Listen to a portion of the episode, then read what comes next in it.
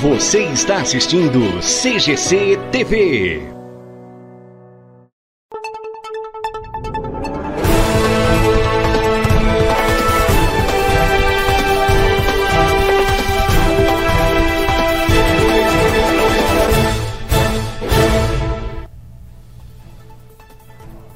Olá, você, muito boa noite. Sejam bem-vindos a mais uma edição do CGC News. Muito obrigado pelo carinho da sua audiência nesse dia 21 de fevereiro. Hoje, dia de São Pedro Damião, bispo e doutor da igreja, né?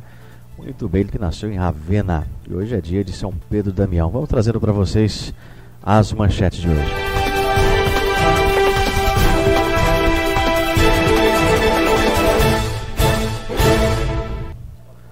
Jovem de 23 anos morreu em acidente na BR-153, aqui entre Guaiçara e Lins.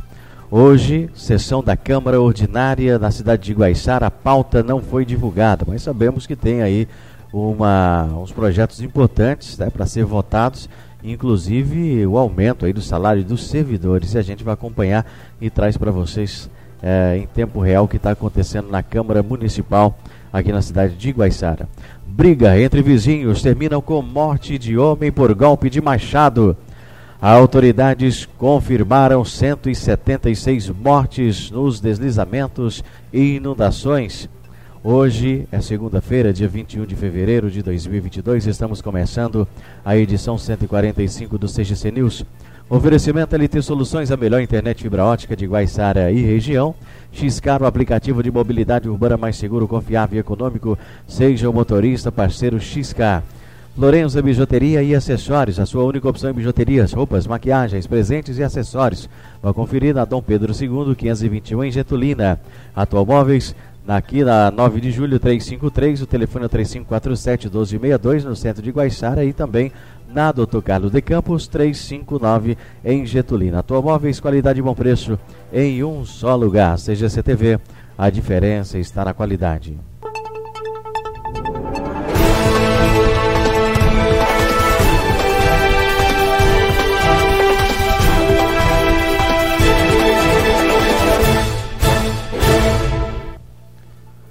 Boa noite. Boa noite para você também que nos acompanha através das redes sociais, né? Você que nos acompanha pelo Facebook, Instagram e também YouTube. Você que durante todo esse período ficou com a gente só no IPTV, só na, na TV, né? Da LT Play. É, o nosso aparelho já convido para que você possa a comprar o aparelho. Ó. Ficamos aí alguns dias somente para quem estava, quem tem né, o aparelho assistindo e a gente volta agora às redes sociais para convidar você para que você possa adquirir o aparelho e, claro, assistir no conforto da sua casa. Liga lá, 1836512601. Fala com o pessoal da LT Play, adquira já o seu aparelho e assista toda a nossa programação. Programação exclusiva direto na TV da LT Play, na CGC TV. Seguindo com o CGC News, maconha, K4 são flagrados em rolos de barbantes na penitenciária 1 de Reginópolis. Droga teria sido enviada por mãe de detento. Agentes de segurança da penitenciária 1, tenente PM José Alfredo Sintra Borim, de Reginópolis, apreenderam nesta sexta-feira, última dia 18, maconha e droga sintética escondidas em dois rolos de barbantes enviados à unidade prisional pela mãe de um detento. A descoberta se deu aí durante a revista realizada na presença do destinatário. Ao vistoriar é, a encomenda, né, a equipe localizou 200 gramas de maconha, 201 micropontos de K4, além de 14 selos de LSD.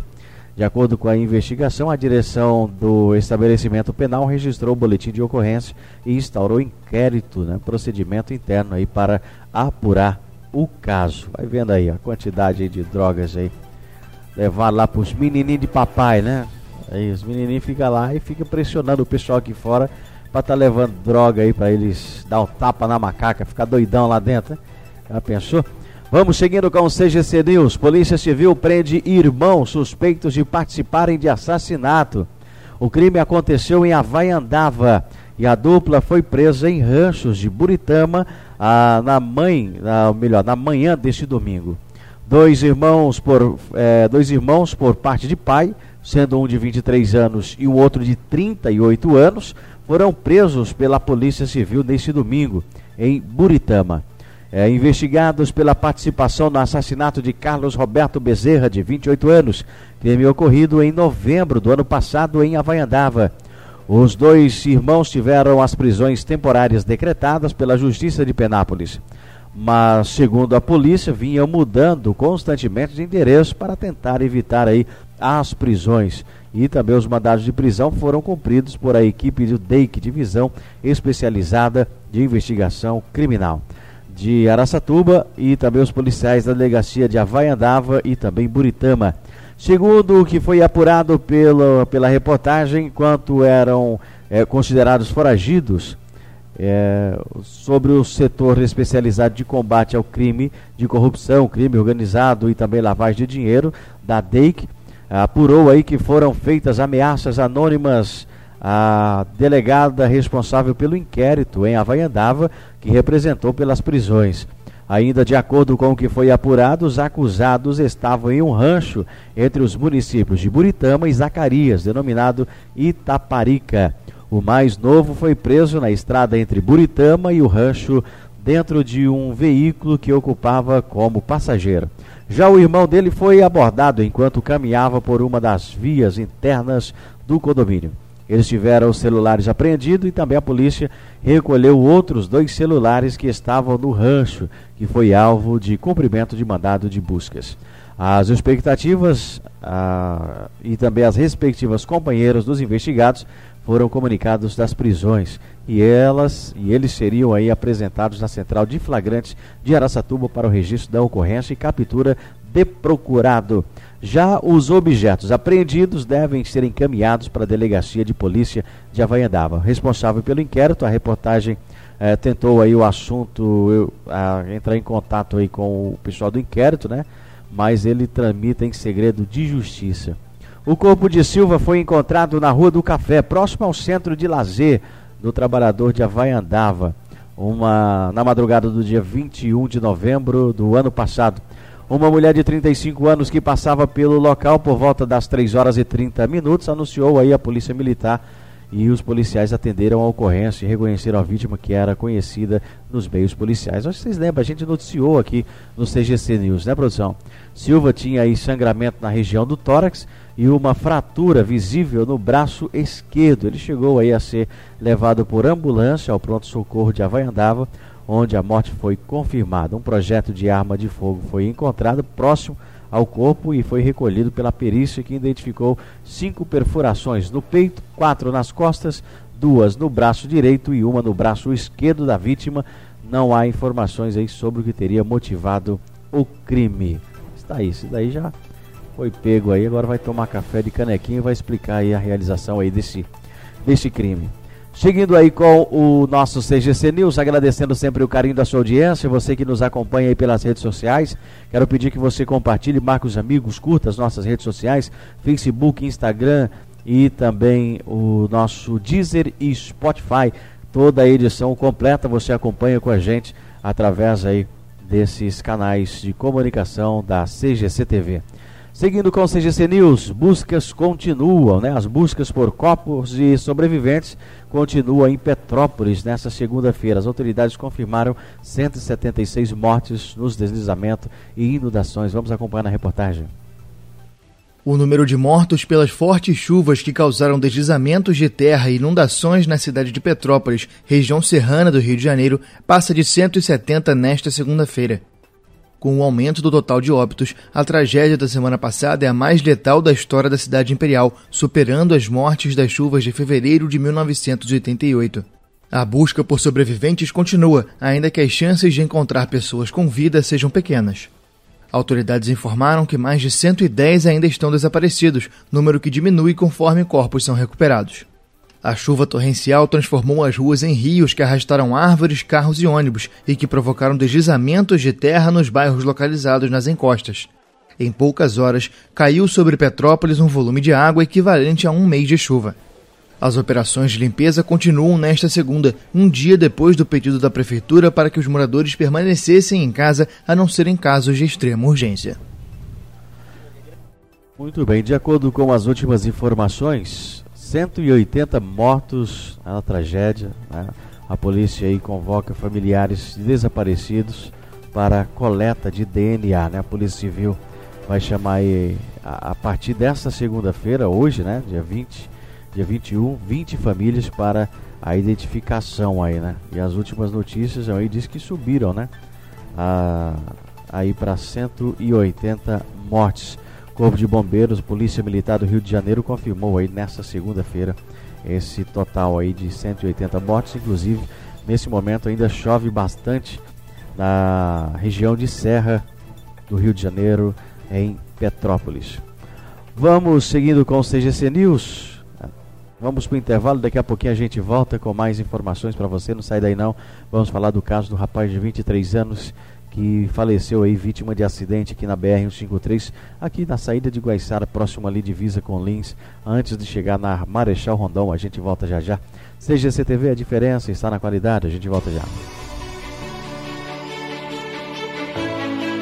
Você está assistindo CGC TV.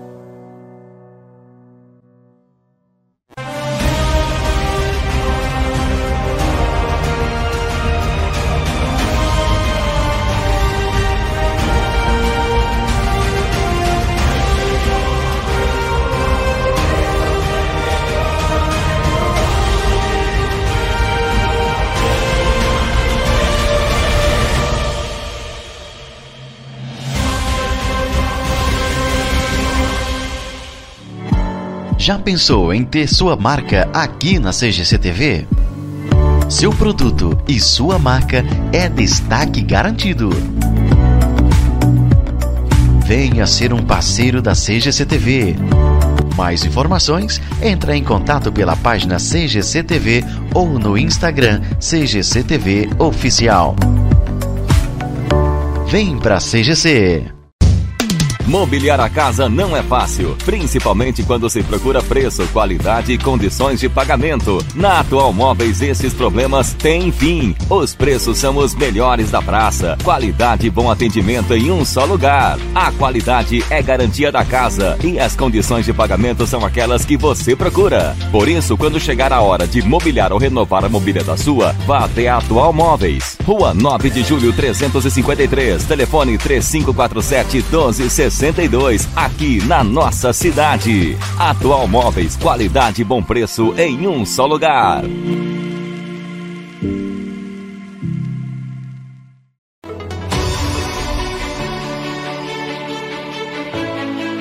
Você está assistindo CGC TV.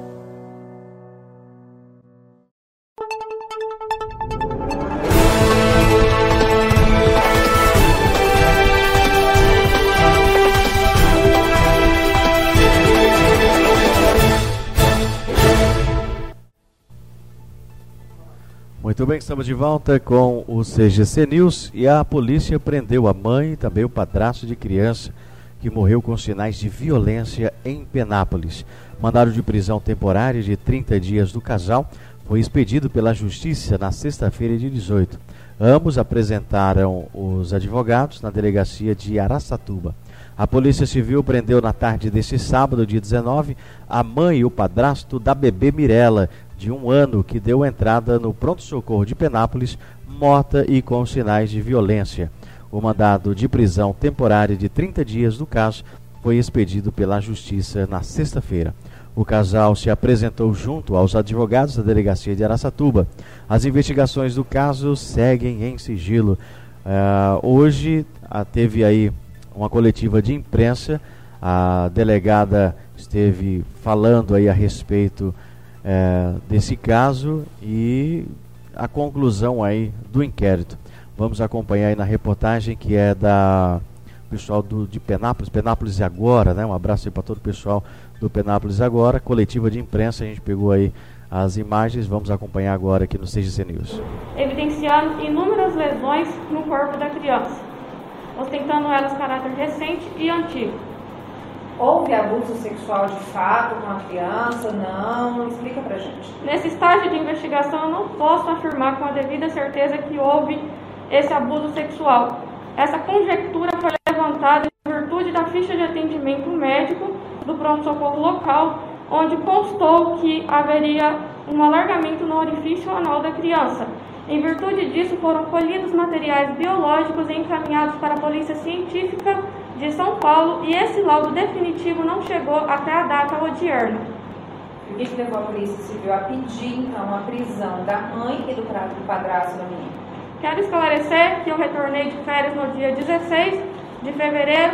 Nesse dia, eu e a minha equipe aqui da DDM fomos atrás da ficha de atendimento médico, porque até então não constava nenhum documento de tal natureza.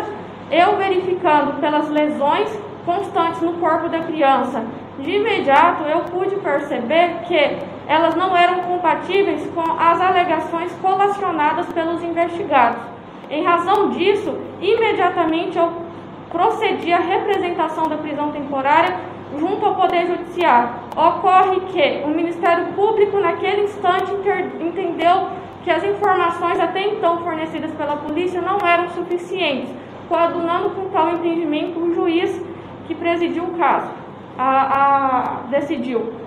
Não obstante, no dia posterior, eu e minha equipe diligenciamos no sentido de avaliar mais informações do caso.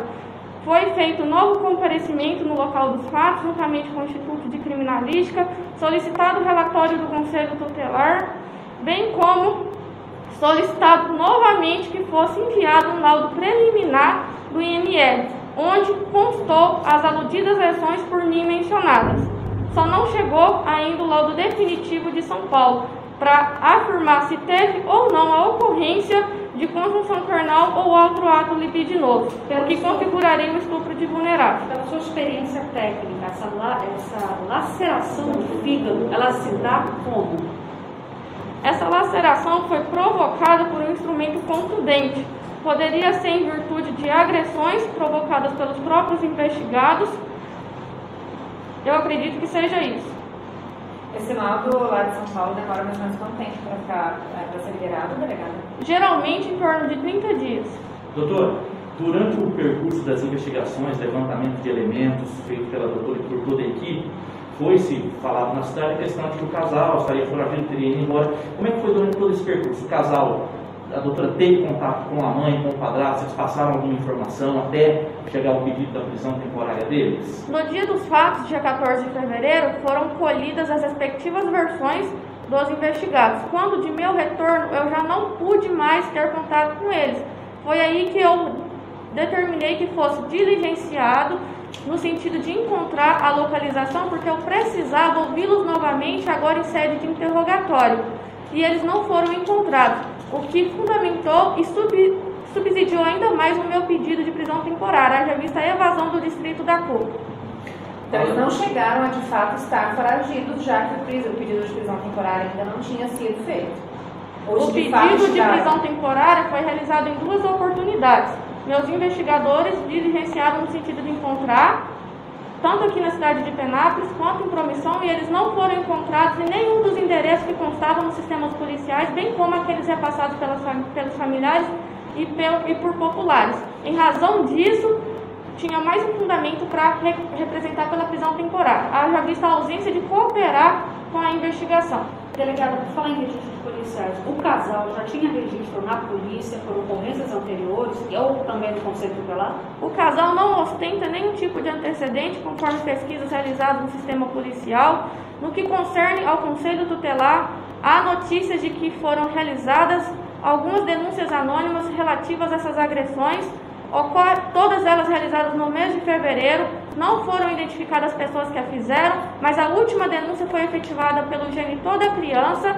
Ocorre que o Conselho Tutelar sim diligenciou no sentido de apurar as aludidas denúncias. Ocorre que nunca era fornecido o endereço correto da residência do casal, e em que pese todas as tentativas realizadas, todas elas restaram infrutíferas, restando Inclusive, eu quero mencionar que no dia do falecimento da criança, às 11 horas, a mãe teria entrado em contato com o conselho tutelar para verificar a possibilidade de eles estar indo e falando a respeito dessas denúncias que foram efetivadas em momento anterior.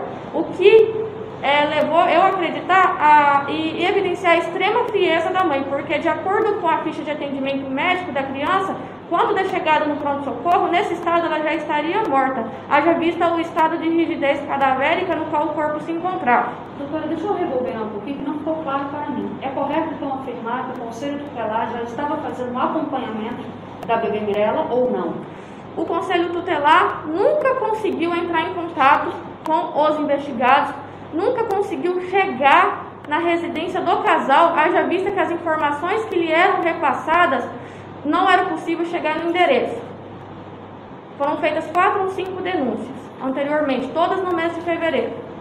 Bom, com relação ao resultado do laudo do IML, que é a questão morte da criança, a mãe e o padrasto falaram alguma coisa, já que não bate aí a versão antes dita pela mãe com o, o laudo do IML, do porquê que a menina morreu? Ela comentou algo sobre? Quando do dia do fato, dia 14, foram ouvidos e eles mencionam, dão a entender que a criança teria caído do bercinho, no qual a criança ficava praticamente o dia todo. E no dia da prisão, eles não falaram nada a respeito do fato. Inclusive, o meu próximo passo relativo a essa investigação é providenciar os respectivos interrogatórios. Então, já falando nisso, delegada, quais são agora os rumos que a investigação vai tomar com a prisão temporária deles, o laudo de linha de mãos? Em razão da decretação da prisão temporária por se tratar de eventual crime hediondo, eu tenho 30 dias para finalizar a investigação, procederei agora ao interrogatório dos investigados e aguardarei a chegada do laudo pericial. Bom, Definitivo. se constatado, eles podem ser, é, eles podem ser, é, é ficar continuar presos por quais crimes? Ah, atualmente, eu aditei a portaria para incluir o crime de homicídio qualificado por motivo que impossibilitou a defesa da vítima, meio cruel, bem como feminicídio, haja vista que foi praticada em face de vítima do sexo feminino em contexto de violência doméstica, é, o que tem a pena de 12 a 30 anos e ainda a possibilidade da inclusão desse eventual estupro de vulnerável, que é o artigo 217-A, cuja pena é de 8 a 15 anos de reclusão. Doutora, além da mãe e do padrasto, há mais pessoas que a doutora pretende ouvir durante toda essa fase de investigação, por exemplo, a médica que fez o atendimento no pronto-socorro, demais familiares para colaborar mais ainda com todas as provas já colhidas? Os familiares próximos já foram ouvidos, já foram ouvidos todos os vizinhos do casal, sendo que há apenas uma vizinha que menciona a existência de choro, de barulho por parte da criança e ainda a pendência de oitiva da médica que atendeu no pronto-socorro, bem como do médico do Instituto Médico Legal para fornecer esclarecimentos minuciosos a respeito do caso. O laudo pericial, foi feita a perícia na casa? Já saiu algum resultado ou a doutora também aguarda esse, esse o laudo? Ainda? O Instituto de Criminalística já compareceu em duas oportunidades no local dos fatos, não obstante ainda não foram enviados os respectivos laudos a questão só da que a criança estaria passando pelo médico, só ficar claro. Chegou a se entregar alguma documentação de que de fato essa criança estava fazendo acompanhamento médico em promissão, porque a mãe falou que ela estava com problema de saúde, anemia e essas manchas poderiam ser, né, em decorrência desse tratamento, desse suposto tratamento que ela estaria fazendo. Sim, há a indicação de que a, os, os investigados estariam levando a criança à promissão, levaram ela apenas uma ocasião ela realmente estava com essa doença, só que as lesões ocasionadas não são resultantes desse tipo de patologia. Beleza, beleza. Então já acho que a gente já concluiu aí. produção pode trazer para mim aqui. Então tá aí. Essa é a delegada, né? Gostaria de parabenizar aí. Uh, deixa eu pegar aqui. Eu acredito que a doutora Mirella, não é isso? Parabéns ao empenho de todos, né, da equipe da DDM, Delegacia de Defesa da Mulher de Penápolis, liderada aí pela doutora Thaisa da Silva Borges, é, no caso da Mirella, tá? E o seguinte, você viu aí, né? Eles vão ser condenados aí, ela vai tentar colocar ainda é, nesses nos dois, né? No padrasto e na mãe, se é que pode chamar uma pessoa dessa de mãe, né? O estupro de vulnerável, feminicídio também, né? Acho que tinha que enquadrar tudo isso é, também por motivo aí que não possibilitou a defesa da, da vítima por se tratar de, de uma criança, né? E tá aí essa coletiva aí da doutora Thaisa, no caso aí da, da Mirella. O caso, para que vocês se lembrem, aconteceu no dia 14 de fevereiro, quando a vítima deu entrada no pronto-socorro da cidade eh, já sem vida e de acordo com o boletim de ocorrência, a criança chegou ao local com rigidez cadavérica, diversas marcas roxas e também dilacerações aí eh, no ânus, aparentando aí violência sexual. Ainda conforme o registro, a mãe e o padrasto da criança foram questionados sobre o ocorrido. Ambos alegaram que colocaram a criança para dormir no dia 13 de fevereiro e perceberam que ela estava morta somente quando foram acordá-la na manhã do dia seguinte. A médica responsável por receber a menina, né, que foi aí levada por uma ambulância do Corpo de Bombeiros ao hospital, acionou a polícia militar após notar os sinais de violência e suspeitar aí da versão apresentadas pela mãe. O caso foi registrado na Delegacia de Defesa da Mulher, na DDM de Penápolis. A Polícia Civil eh, tem aí já, eh, acredito eu, que motivo suficiente para mandar os dois para cadeia. A Polícia Civil aguarda o resultado aí de exames periciais que serão é, realizados em São Paulo. Você acompanhou aí toda a entrevista aí com a, a delegada, né, responsável pelo caso, a doutora Thaisa. Te agradece aí as informações também cedidas aí pelo pessoal aí do Penápolis agora. E o seguinte, agora é aguardar e não pode deixar impune, né? não pode deixar impuro, não pode deixar passar em branco uma situação como essa. Triste, né? Lamentável aí. Vamos seguindo com o CGC News. É, em 21 de fevereiro do ano de 2022, por volta das 5 horas e 30 minutos, em Ourinhos, após receber informações anônimas de que um veículo modelo Corsa na cor prata estaria praticando tráfico de drogas entre os estados do Paraná e São Paulo, esta equipe da Polícia Rodoviária Federal posicionou de modo a procurar um veículo que estivesse as mesmas características, logrando êxito em localizar é, um veículo com características semelhantes. Foi dado o sinal de parada, mas o condutor do veículo, o GM Corsa hatch, é, cor prata, posteriormente identificado como um homem de 27 anos, desobedeceu a ordem e empreendeu fuga em alta velocidade, atendendo aí a uh, adentrando a rodovia Raposo Tavares, SP270, realizando ultrapassagens perigosas e impondo risco de terceiros. Após alguns quilômetros de acompanhamento, o motor do veículo, Corsa, ferveu e o condutor parou no, em um acostamento no quilômetro 356 da SP270. Ao realizar uma vistoria no interior do veículo, verificou-se que no porta-malas e em cima do banco traseiro havia uma grande quantidade de substâncias que, pelo odor e pela aparência, seria é, maconha, embaladas com fitas plásticas, que após deu aí um total de 276 tabletes, ou seja, 202 quilos de maconha. Diante das informações obtidas, foi constatada a princípio a ocorrência de tráfico de drogas, motivo pelo qual o condutor do veículo e a droga foram encaminhados a Dize de Ourinhos para lavramento da prisão em flagrante. Está aí, ó, Polícia Rodoviária Federal prendeu aí 202 quilos de droga. E agora, hein? Ah, e o Corsinha, o motor fundido, foi apreendido aí, não aguentou aí, abriu a goela no, na estrada aí a Polícia Federal conseguiu botar mãos aí nesse traficante aí, 276 tabletes de maconha, uh, totalizando aí 202 quilos da droga. Vamos seguindo com o CGC News. Briga entre vizinhos termina com morte de um homem por golpe de machado em Penápolis. O homem de 32 anos morreu após ser agredido com um golpe de machado na cabeça durante uma briga com vizinhos. O caso foi registrado há um mês no bairro Jardim Edejama, em Penápolis. Porém, a vítima não resistiu aos ferimentos na tarde do sábado, dia 19, na Santa Casa de Araçatuba, onde estava internado. De acordo com a polícia militar, os suspeitos de agredir o homem com é, o homem são primos. Eles fugiram e depois de cometer o crime. O caso é investigado pela Polícia Civil de Penápolis. Vamos seguindo aí com o CGC News. Eu ah, queria parabenizar aí o meu amigo Marcinho, né, do pessoal do Sajatan. Teve aí no domingão a primeira taça, né? Primeira Copa dos Campeões Esporte Brasil.bet. E o Sajatan foi campeão aí, passou por todos os times e foi uma rivalidade, hein? O time do MDS perdeu aqui por 5 a 3 no primeiro no primeiro jogo entre Sajatan e MDS, os dois foram para a final. Você vê como que as coisas aí, é? Foi cada um caçando ali os seus adversários e conseguiu aí chegar na final. E ontem o Sajatan venceu aí é, o time por 4 a 3, se não estiver enganado, o time do MDS de Veracruz. Vamos seguindo com o CGC News. Jovem. Oi?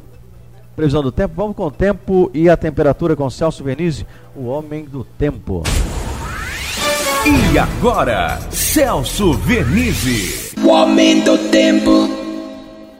A semana começa com muito sol e temperaturas em elevação em todo o estado de São Paulo. Dia bonito, mas à tarde a formação de nuvens por causa do calor e da umidade vai determinar a possibilidade de chuvas e trovoadas com maior facilidade entre o centro do estado, a divisa de Minas Gerais e do Mato Grosso do Sul, também em direção ao Vale do Paraíba e ao Rio de Janeiro. Nas demais localidades do centro do estado, em direção ao Paraná, ao Mato Grosso do Sul e também à faixa leste, menores possibilidades de chuva. Se acontecerem, serão rápidas, isoladas e que podem ser pontualmente fortes em alguns lugares. Temperaturas elevadas: 30 graus em Araçatuba e Andradina, 32 em São José do Rio Preto e Ribeirão Preto, 30 a 31 graus em Bauru, Barra Bonita e Jaú, 30 a 32 entre Marília, Lins, Ourinhos, Assis e todo o Vale do Paranapanema, 30 graus em Araras e Casabranca, Campinas e Sorocaba, também na capital, nos vales do Ribeiro e do Paraíba, ainda ao longo do litoral.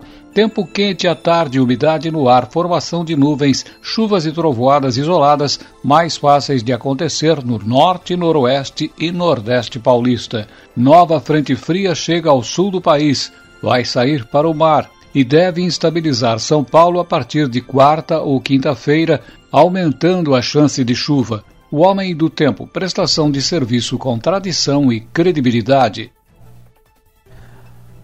Muito bem, já estamos de volta com o CGC News. Está aí o tempo e a temperatura para você que está acompanhando aí a nossa programação.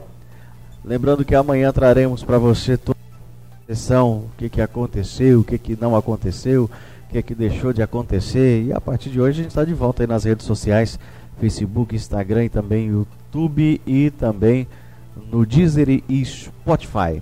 Estão botando fogo aí na cidade de Guaiçara, não é possível. Vem aqui no estúdio aqui tá invadindo uma fumaça aí. Do...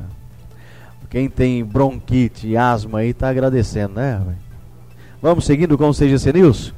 Jovem de 23 anos morreu em um acidente na BR-153, aqui próximo a Guaiçara, em divisa de Guaiçara com Lins. As imagens são fortes, as imagens são impressionantes, você vai acompanhando aí. Esse acidente aconteceu na manhã de sábado, é, dia 19. Esse grave acidente aí aconteceu na BR-153, aqui próximo a Guaiçara, entre Guaiçara e Lins, aqui na rodovia Transbrasiliana BR-153, onde o carro Chevrolet Onix, na cor branca, placas de promissão, bateu de frente com esse com um caminhão que ficou tombado, né? A CGC TV esteve eh, durante toda a manhã acompanhando junto com a Polícia Federal e fomos informados pela própria Polícia Federal que por volta das 6 horas e 45 minutos o carro Onix vinha é, da cidade de Promissão, sentido a Lins, quando no KM 177 mais 400 metros o veículo Onix, ao tentar uma ultrapassagem, é, lembrando que era em local permitido, bateu em um caminhão com placas de Marília que trafegava no sentido contrário e que acabou aí tombando no acostamento. Após a batida, o automóvel Onix rodou na pista e foi projetado para outra faixa quando foi atingido aí de frente por outro caminhão com placas de Paranaguá, Paraná. O motorista Gustavo, de 23 anos, técnico de enfermagem, morava em Promissão. Compareceu no local viaturas do resgate da concessionária que, apesar da rapidez, não foi possível socorrer a vítima com vida, que estava presa nas ferragens e, devido aos graves ferimentos, não resistiu e morreu no local. Os caminhoneiros não sofreram ferimentos. Devido ao acidente, o trânsito ficou impedido no local e depois começou aí com aquele sistema pare e somente às 9 horas e 30 minutos da manhã deste sábado é que o trânsito foi totalmente liberado. O jovem Luiz Gustavo Ferreira, de 23 anos, residia na estância Quatro Corações, no bairro dos Patos, cidade de Promissão. Ele foi velado no Memorial Santa Isabel, em Lins, e o seu sepultamento se deu às 9 horas da manhã desse domingo, dia 20, no cemitério saindo do memorial, com destino ao cemitério São João Batista. A todos os familiares, amigos, as condolências de todos nós aqui da CGC TV. Pai do Céu possa confortar aí a todos os familiares e amigos. Olha só que imagem impressionante. O, toda a rodovia parada, né? Parou aí boa parte do trecho, né? E o acidente gravíssimo, imagem impressionante do Onix, a situação como ficou aí o veículo que era conduzido aí por esse, por esse jovem de 23 anos de idade. A todos os familiares, amigos, as nossas condolências. Se você tiver alguma denúncia, sugestão de reportagem, pode entrar em contato com a CGCTV pelo nosso WhatsApp. Nosso telefone está embaixo aí no rodapé. É 981 70 0728. Mande sua mensagem, participe. Em nome de LT Soluções, a melhor internet fibra ótica de Guaiçara região, Xcar o aplicativo de mobilidade urbana mais seguro, confiável e econômico. Xcar é o seu aplicativo. Baixe já, seja você também um motorista parceiro Xcar e tenha uma renda superior à renda salarial de nossa região. E lembrando que a Xcar você não paga né, adiantado, muito pelo contrário. A Xcar dá 200 reais para você, para você começar a trabalhar. Quer saber como? É só ligar 997 32 2970. Junto com a gente também a Florença Bijuteria e Acessórios na rua Dom Pedro II, 521 em Getulina. E se você ainda não tem o nosso aparelho da LT Play, uns dias transmitindo programação tem música, jornalismo, você encontra aqui ó, na LT Play. Nosso canal e outros canais aí, como os principais. Só você ligar 988231851. LT Play é top. São mais de 120 canais, tá, gente? Por R$ 49,90 e pega até. É, se você adquire, mesmo que não seja a área de cobertura da LT Soluções. Atual Móveis aqui na 9 de julho 353, o telefone é 3547 1262 no centro de Guaiçara. Atual Móveis, qualidade e bom preço em um só lugar. Fica por aqui o nosso CGC News dessa segunda-feira. Redação e apresentação é minha, Isaías Soares, direção Participação de toda a equipe da CGC TV, experiência e credibilidade, coordenação é minha, Zezaia Soares, direção é do Bruno Conde. Estaremos de volta amanhã às 20 horas. A todos uma ótima noite. Fique agora com a programação normal da CGC TV e a gente se fala. Obrigado pelo carinho da sua audiência, uma ótima noite. Seja CTV, a diferença está na qualidade. Boa noite.